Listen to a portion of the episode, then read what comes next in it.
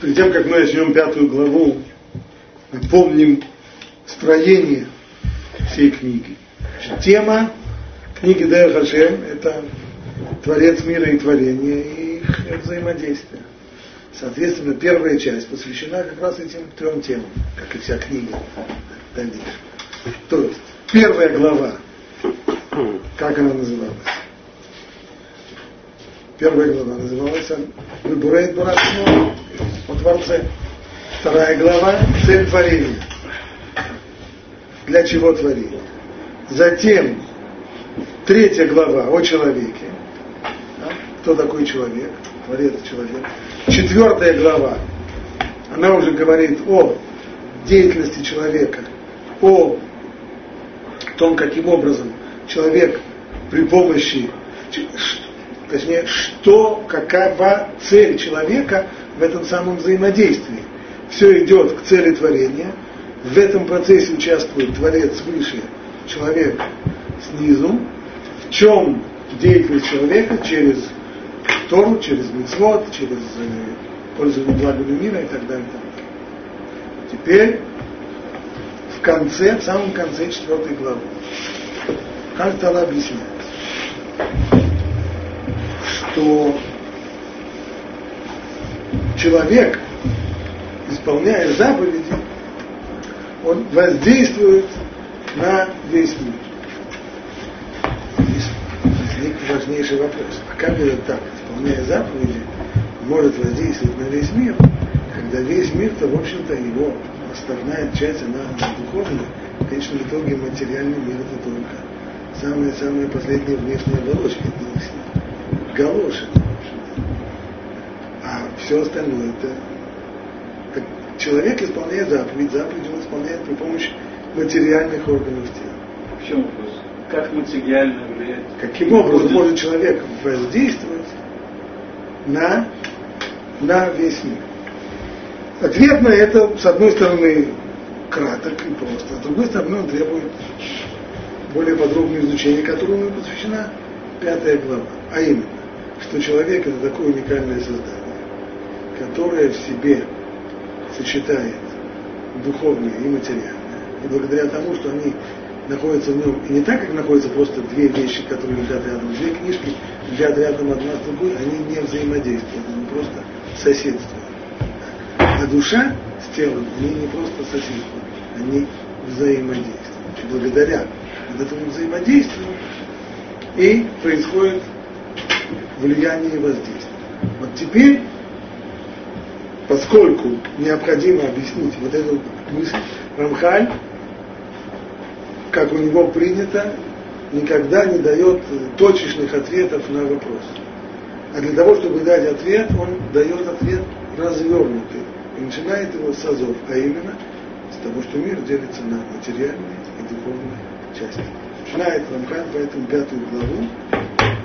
Первый пункт. Хелькей клала брия хем бе рухниим. Всего э, все творение делится на две части. Духовное и материальное. Материальное и духовное. Агашми, мема мургашим и хушим. Будем ли мы входить здесь в тяжелые философские вопросы определения? Нет, определим просто, что материальные – это те, которые мы можем воспринимать при помощи чувств, органов чувств.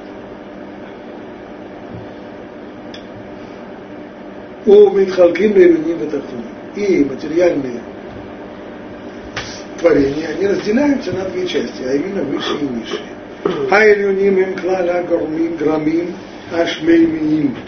Что касается высших, имеется в виду все, что находится в высших сферах, а именно все небесные сферы и светила – это высшая часть. Коль маши бихалал, агалгал, дай, агалгалим, векохавим. Значит, все звезды, все сферы небесные. А Тахтуним, что касается уже нижней части материальных, Эм Клал Маши Бихалала Галгала Тахтон, это все, что находится в нижней сфере, Дайну Аарец, Амай, Маавир, Мухоль, Маши, Баэм Нагуфим Амургаши. То есть он перечисляет сначала э, основные элементарные основы э, материи, а именно земля, вода, воздух, да, скобочка, есть еще и четвертая основа, огонь, и все, что, не все, что мы можем сюда почислить к воспринимаемым органами чувств тела. Харухни, Эмнивраим и Шуналим Гешем. Но что можно сказать про духовное? Об антике ничего сказать позитивного невозможно. Все, что можно сказать, то есть материальные мы определили. Материальные те, которые воспринимаются органами чувств. Да? Скобочка. Если органы чувств иногда оказываются недостаточно чувствительными, то есть, то есть приборы, которые заменяют органы чувств, они более чувствительны, чем органы чувств. Прямо ленинское определение. Ну, материя, а что это? Данные по ощущениям. Да.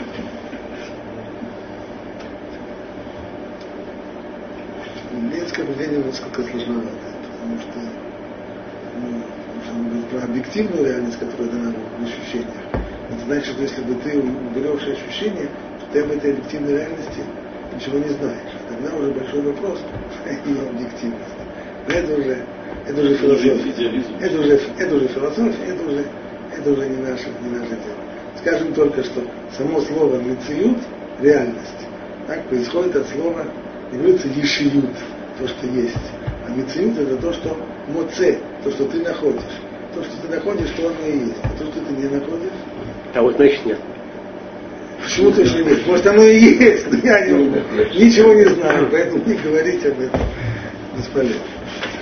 Мы говорим о действительности, которая немца, которая, которую мы находим при помощи органов чувств. А все, что можно сказать о духовных, поскольку наше познание, оно целиком и полностью построено на, на том, что вокруг нас, то есть на материальных объектах, это то, что мы умеем познавать. А про духовные мы ничего позитивного сказать не можем. Можем сказать, что они не. Они нематериальные. То есть к ним не применимы понятия. Те, которые понять, применимы к материи. Ни масса, ни энергия, ни скорость, ни длина, ни ширина, ни, ни, ни, ни, ни координаты пространства, ничего. Эм, так, так, так Рафхали пишет. Эм, кто, кто они такие? Мишулалим Легешин, те, которые лишены материальности, то есть лишены всех параметров материальности. Масса, энергия, скорость, Белтимур Гашим и невоспринимаемые органами чувств. Умитхалким лишней мини. И, и они разделяются на две категории, на два вида. Айхад Мишамот, вашими Нигдами. Первый это души, а вторая это трансцендентные творения духовные. Что, в чем, в чем разница между ними? А нишамот им мин нефраим рухни, и тацту лаво бито гуф, ולהיגבר בתוכו ולהיקשר בו בקשר אמיץ ולפעול בו פעולות שונות. Души это такие духовные субстанции, которые предназначены для того, чтобы войти в тело, и не просто войти в тело, а лигабель бутухо. Слово лигабель это очень-очень резкое слово. Словом лигабель мы означаем в языке смешивание воды с мукой, в результате которого не просто получается смесь воды с мукой, так, а получается нечто новое, тесто. Да? Нельзя сказать, что тесто это вода и мука. Это уже совсем, совсем третье. То есть результат того, что душа входит в тело, Качество это не просто, это получается, то есть такое есть взаимопроникновение души и взаим, взаимодействие души с телом, что получается нечто третье, получается человек. То есть сказать, человек это душа, нет, это не душа, человек это тело, тоже не тело, а человек это душа плюс тело, опять же нет. Это нечто большее, у, чего- у которого есть душа и тело. И в результате взаимодействия получается нечто третье. Великашербу бекешер амиц. И завяз, связывается душа с телом, связывается крепкой очень связью. Велив ольба пилот шонот без шумим. Результате душа способна воздействовать на тело и действовать при помощи тела. Да? Это разные вещи. Воздействовать на тело это одно. и действовать при помощи тела. То есть в тот момент, когда человек хочет, когда в душе есть волеизъявление или еще что-то, то душа в состоянии заставить тело сделать это. В различное время. Это душа, а не вдали. Может быть, остановимся. Пойдем вдали, здесь уже, здесь уже достаточно много, много написано.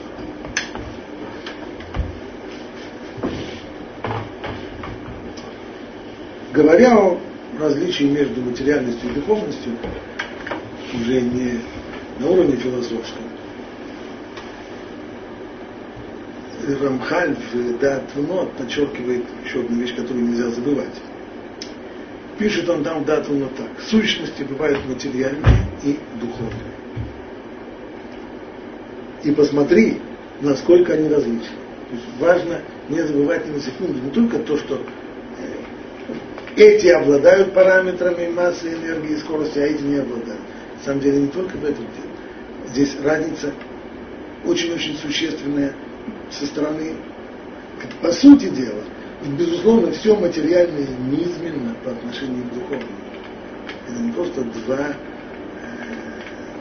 один, равных партнера, только обладающих разными качествами. Тут телесное низменно по отношению к духовному, которое возвышено и достойно. И смотри, сколько света в духовном, и сколько тьмы и недостатка материального. То есть если есть недостаток в творении, конечно же он есть, то где он находится? Материально. Таким образом, перед нами два вида создания. Созданные сильным светом и широким влиянием, и созданные слабым светом и ограниченным влиянием. Эту тему Рамхаль очень подробно развивает там, там, там, каким образом есть два вида творения, одни ущербные, одни совершенные. Один творец творит то же, и другое. Если мы увидим, скажем, как Авдель рабочего, который работает э, на заводе и создает какие-то детали, то все детали, они более-менее кондиционные, они все, либо все брак, если он не умеет работать, или они все соответствуют стандартам, если он умеет работать. А здесь, получается, Творец творит одни творения совершенные, как души, а вторые ущербные, как э, материальные. Как это? Ответ на это Рамка очень коротко он здесь упоминает. Это воздействие либо, то есть это творение при сильном воздействии и творение при ослабленном воздействии. Тот же творец, тот же воздействие, но сильное, неограниченное, либо ограниченное. Это как если у человека будет, скажем, у него будет в саду различные растения, Одни будут получать много солнечного света, а другие мало будут получать солнечного света. Солнечный свет он тот же самый. Но в результате одни будут расти сочными и зелеными, а другие будут чахлые, бедные, серые. Вся, все материальное его природа тьма, а не свет. Плод того, что Всевышний скрыл свое лицо от мира и не изливает в него свет своей святости, а напротив ведет человека через хаос измененным путем материальность это результат сокрытия лица. Эстер. Духовное, наоборот, это тут проявление света его лица. И несмотря на такое различие, то, что это два полюса, и он при том между ними, как подчеркивает Рамха, существует связь на уровне души и тела, по крайней мере в человеке, эта связь очень сильная, и взаимодействие.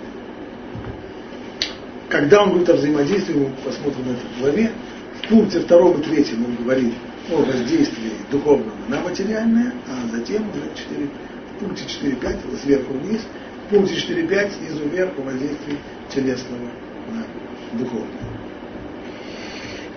Нельзя забывать еще одну вещь, когда мы говорим о душе. То, что это душа, искра Божья в человеке. Хелек и лока мимах. Очень нехорошо пользоваться словами, что это часть, э, часть Всевышнего делится на части. Да. Это кивьяхоль, как бы, как бы, то есть отношение Всевышнего и души подобно отношению целого к его частности. И снова Рамхаль дат внот, душа человека не что иное, как это как бы часть самого всесильного и все, к чему она стремится. Для чего нужно повторять эту метафору? Для того, чтобы понять, каково, каково основное стремление души и что, что ей прежде всего руководит. Написан Рамхаль, написанный такой закон, что все, все частное стремится к своему корню, и также и здесь. Все, к чему она стремится, это вернуться к своему источнику и достичь. Такова природа любого порожденного объекта, стремиться к тому, кто породил его. И нет ему покоя, пока он не достигнет. Хелих и Локамива, частичка Божьего человека. С другой стороны, в целом ряде книг, книг, которые занимаются Пнемита Тура, да и Рамхаль сам несколько раз упоминает это, они говорят о разумной душе. Нешама Сифликов. И обязательно связывают слово душа с разумом. Так что такое душа? Это искра Божья в человеке или это разум?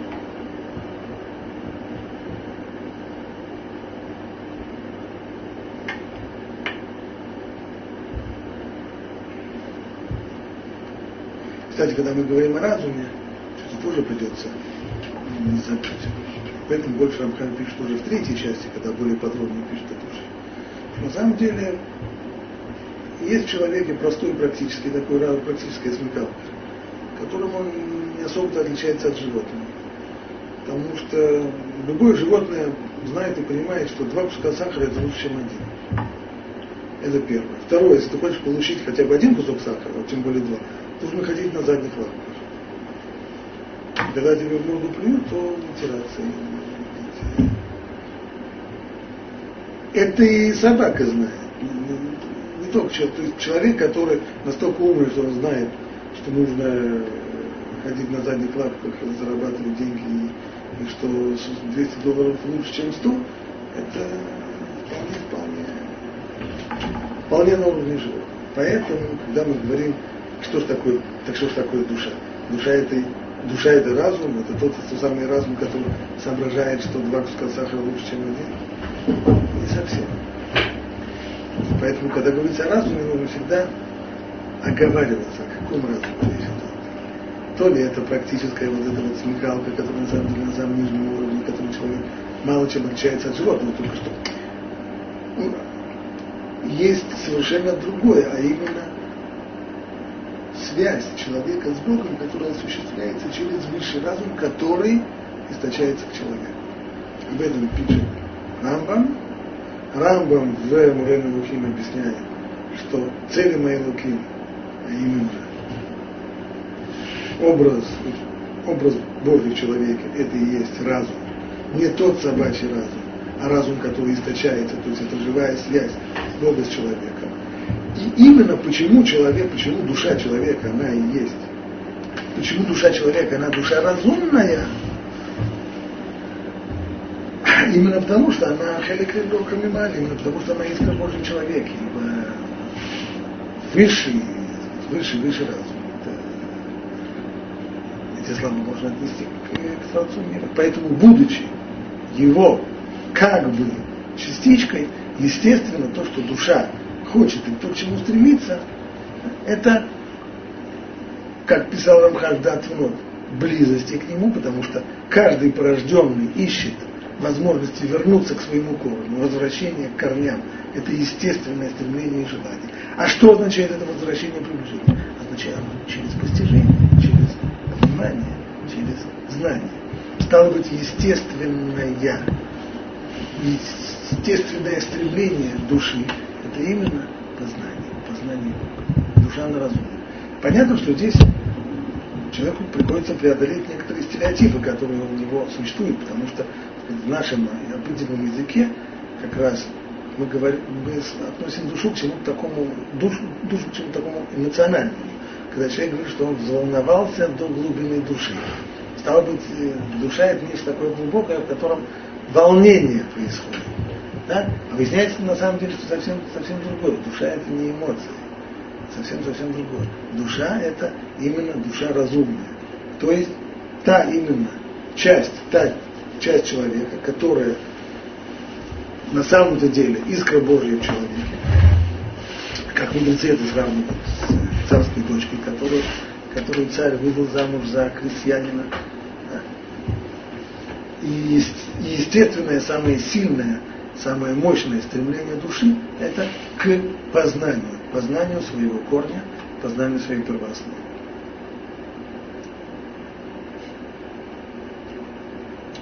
Дальше Рамхаль подчеркнул разницу между душами и трансцендентными сущностями, о которых мы еще не говорили, в том, что души предназначены для того, чтобы войти в контакт с телом.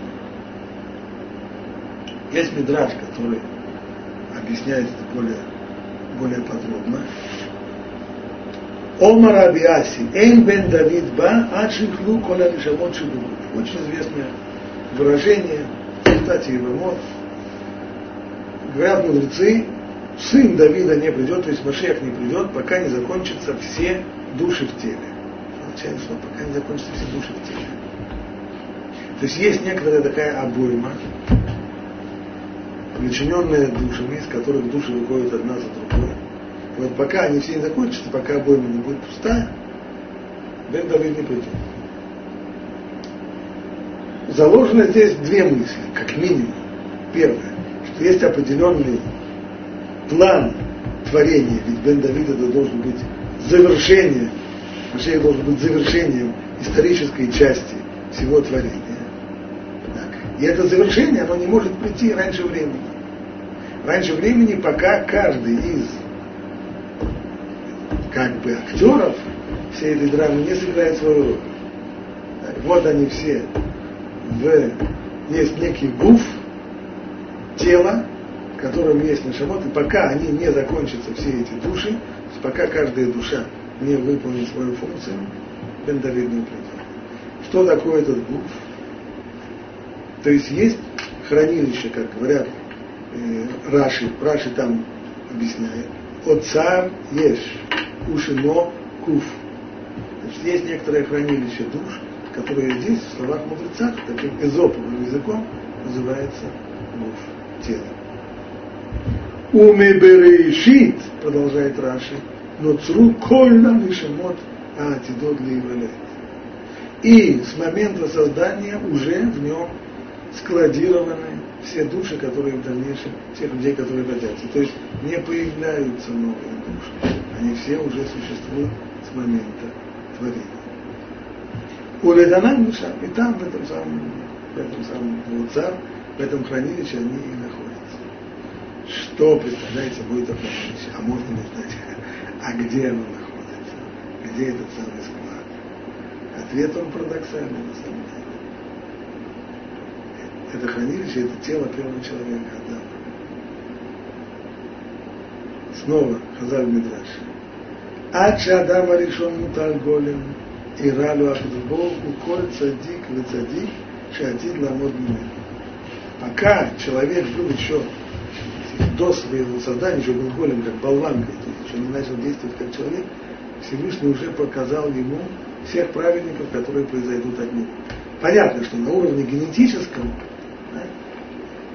телесном, все люди произошли от Адама. Каждый человек, он несет в себе какую-то частичку от Адама. На уровне генетическом это понятно. Но ведь человек это же не только тело, есть же еще и душа с этим так. Продолжай дальше. Еши уталуй брошо шелада. Еши уталуй бесаро. То есть есть праведники, которые произрастают, я как бы произрастают, больших-больших кавычках, произрастают из, э, из его головы, а есть такие, которые произрастают из его волос. И есть шуталуй бамицхо, есть такие, которые произрастают, произрастут это показано было раньше, из его лба. Веешь бейнар, есть такие, которые произойдут из его глаз.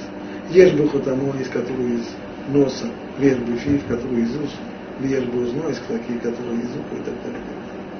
понятно, что речь здесь идет, идет о физических сторонах, что, что материал физический, из которого будет построено тело будущих поколений, он либо из... Нет, имеется в виду другое.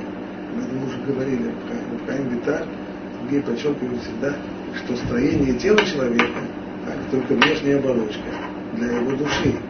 Так, есть определенные совершенно разные души, так же, как есть разные органы тела, есть различные аспекты души.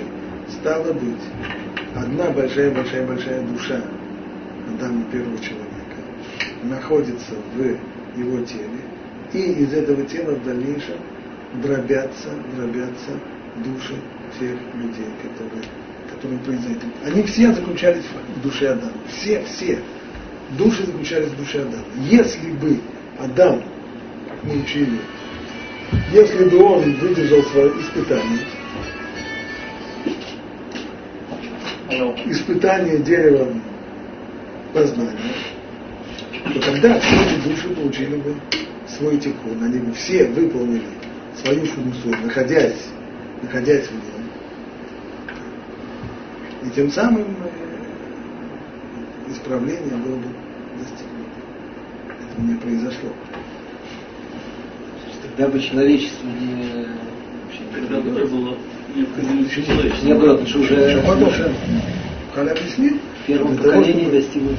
Нет, тикун бы был, но, человечеству произошло. Дело в том, что в дальнейшем для того, чтобы находиться уже в, в, в Ламаба, тоже необходимо человечество. Не один человек. Но тикун был бы достигнут.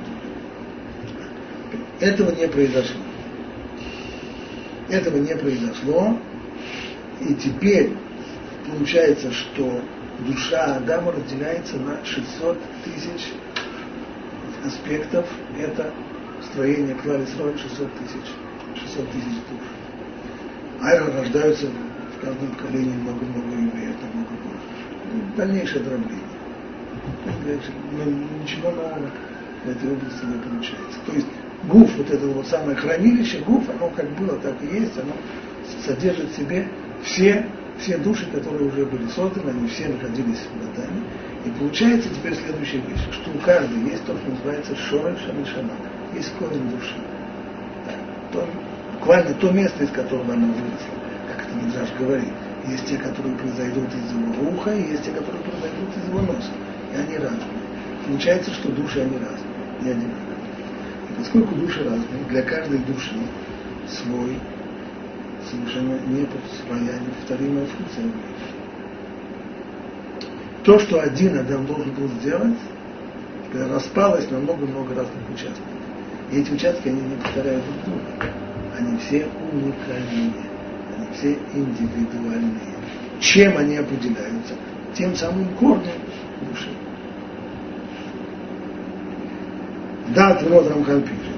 Бог распределил все исправление творения, то есть то, что не было достигнуто Адамом, тикуна Брия, между всеми душами, созданными для служения, соответственно тому, что, как он знал, подходит каждая из них по сущности.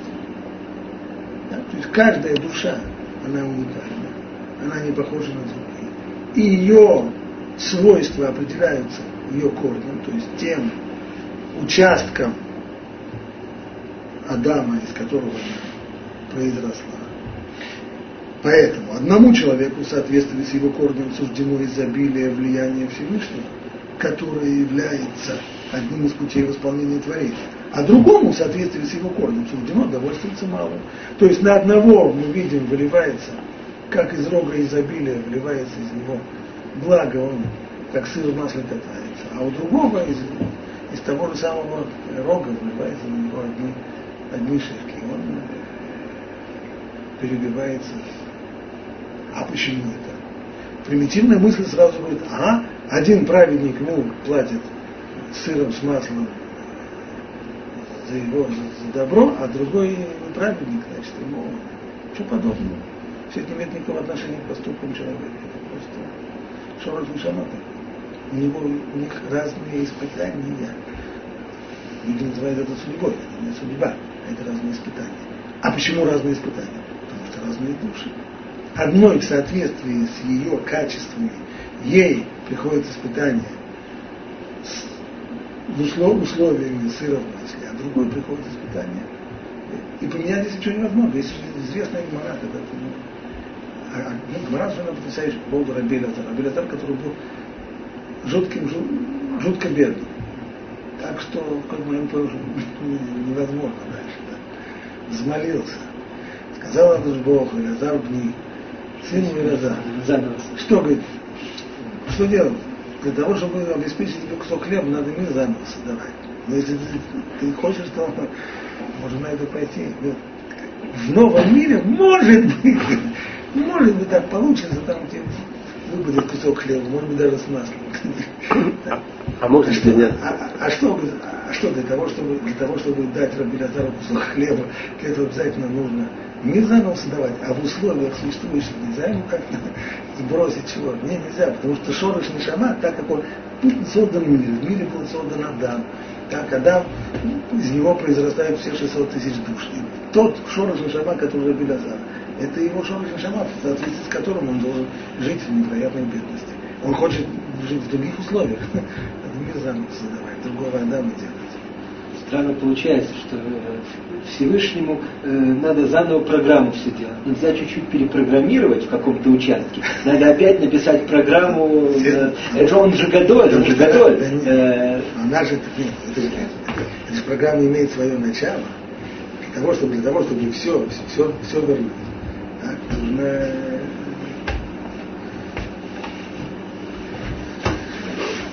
Если зарплату кому-то надо все... Этот, стоп, этот Шорош он, он не происходит где-то посередине. Все с самого начала. Поскольку все произрастает с самого начала, значит изменение должно быть там, в самом начале. В самом начале. Представь себе человека, у которого, я не знаю, врожденный порог сердца. Врожденный. Ну что, ты можешь... А тебе дадут сейчас машину времени. Ну, поедем куда-нибудь в возраст его детского сада, что-нибудь там изменим, переставим его в другую группу, поставим его в другую не поможет. До, до рождения как-то. Ну, до, ну так до рождения. А рождение это есть творение мира. Начало творения. Посередине, все в самом начале. Все в самом начале.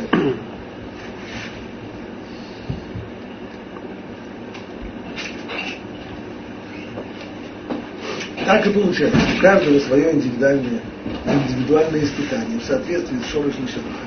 Есть еще одна важная вещь, которую все забывают. Ну, по поводу того, что у одного испытания богатство, у другого бедность, это да. Но точно так же, как у каждого есть его индивидуальное испытание, точно так же у каждого есть его индивидуальная доля в Торе. Бетем хилькейну Ведь на самом деле души, если посмотреть другие книги, там это говорится довольно четко, что души народа Израиля, эти 600 тысяч, они связаны с буквами Тора. Есть взаимно однозначное соответствие. Значит, точно так же, как есть неповторимая индивидуальная душа. И в соответствии с этим индивидуальное испытание. Точно так же есть индивидуальная доля в Торе. Что значит доля в Торе? Тора, она же на самом деле одна, или что есть разные Торы, Тора одна. Точно так же, как и душа всего народа, она тоже одна, как один ствол, который разделяется потом на много веток, и ветвей, и веточек, и, сучков и так далее. И так получается все это дерево, дерево душ. Точно так же и в Торе. То есть есть такое понимание, есть то, что каждый человек, и только он может, может выучить и понять. Первый взгляд непонятно. Есть трактат Бавакама. А что есть разные трактаты для, для каждого человека? Другой Бавакама она вся та же. Иногда в этом всех написано, написано. Но человек понимает Тору своей душой, пропуская ее через свою душу. Соответственно, его понимание это что, разные Торы? а? Нет, нет, нет, она одна. Она одна, она человек ее воспринимает, и ту грань, которую он воспринимает, то, как он ее понимает, оно индивидуально. Понимание, как, когда, когда залезаем в тонкости, в тонкости, то всегда есть различия в понимании, даже когда простую вещь, простой тос вот какой-то объяснить, просишь 25 человек объяснить, всегда, всегда человек с хорошим, хорошим слухом уловит какие-то нюансы объяснения. А уж тем более, если мы изрезаем более, более сложные вещи, чем, чем простые тосфы. Кстати, простой тосф это довольно редкое явление. Тосфы не все Обычный пшат Гмары человек либо понимает кушаю, либо не понимает, либо понимает Теруц, либо нет, не понимает. Нет, стоп, стоп, нет, стоп, стоп, нет. Когда не понимает, тогда не понимает, согласен. Но вот, по, нет, вот после того, как, но в тот момент, когда понимает, а вот дальше, что на уровне понимания, вот здесь вот начинается различие. Там ничего не понял, не понял. Так, это все. Как, э, как, как, Бог Морфа из время заявляет врага, говорит очень, очень для, для, для живот, которые приходят к нему по субботам, так, когда кто-то предложил ему какое-то объяснение, какой-то ответ на вопрос, который он задал, он сказал, я фирую, что это даже ерундой назвать нельзя. Потом тот парень чуть-чуть поправил, сказал, вот это уже ерунда.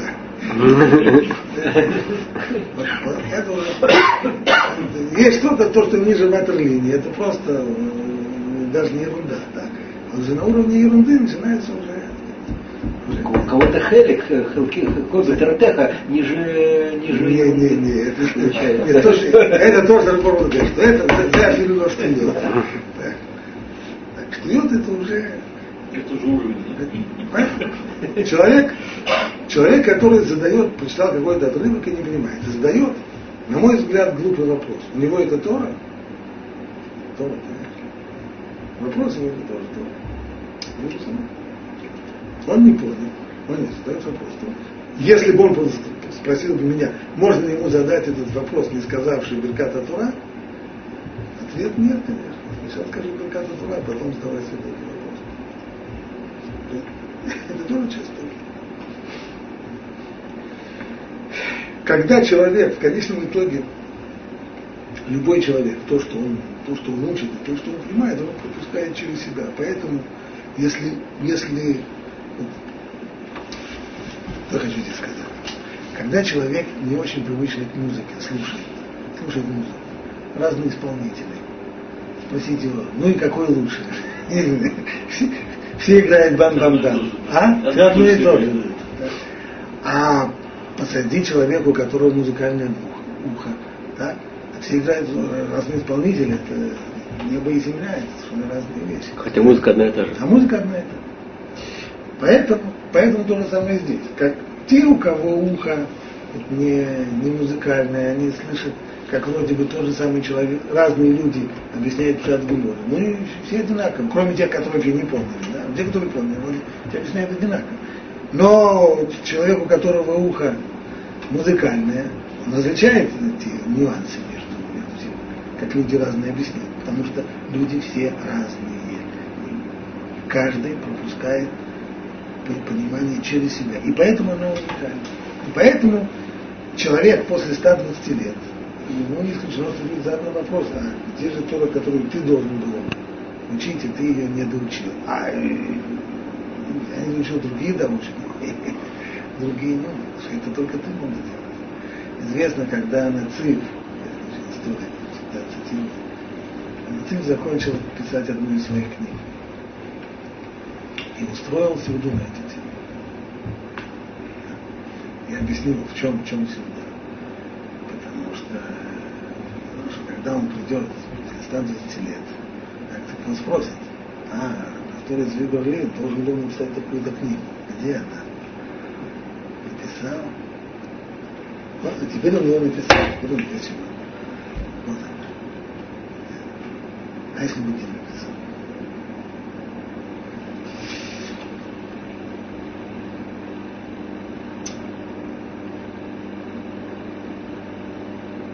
Это то, что мы можем сказать о душах.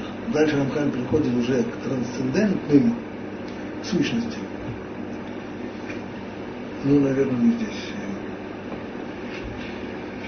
э, остановимся. Сегодня с нас хватит душ.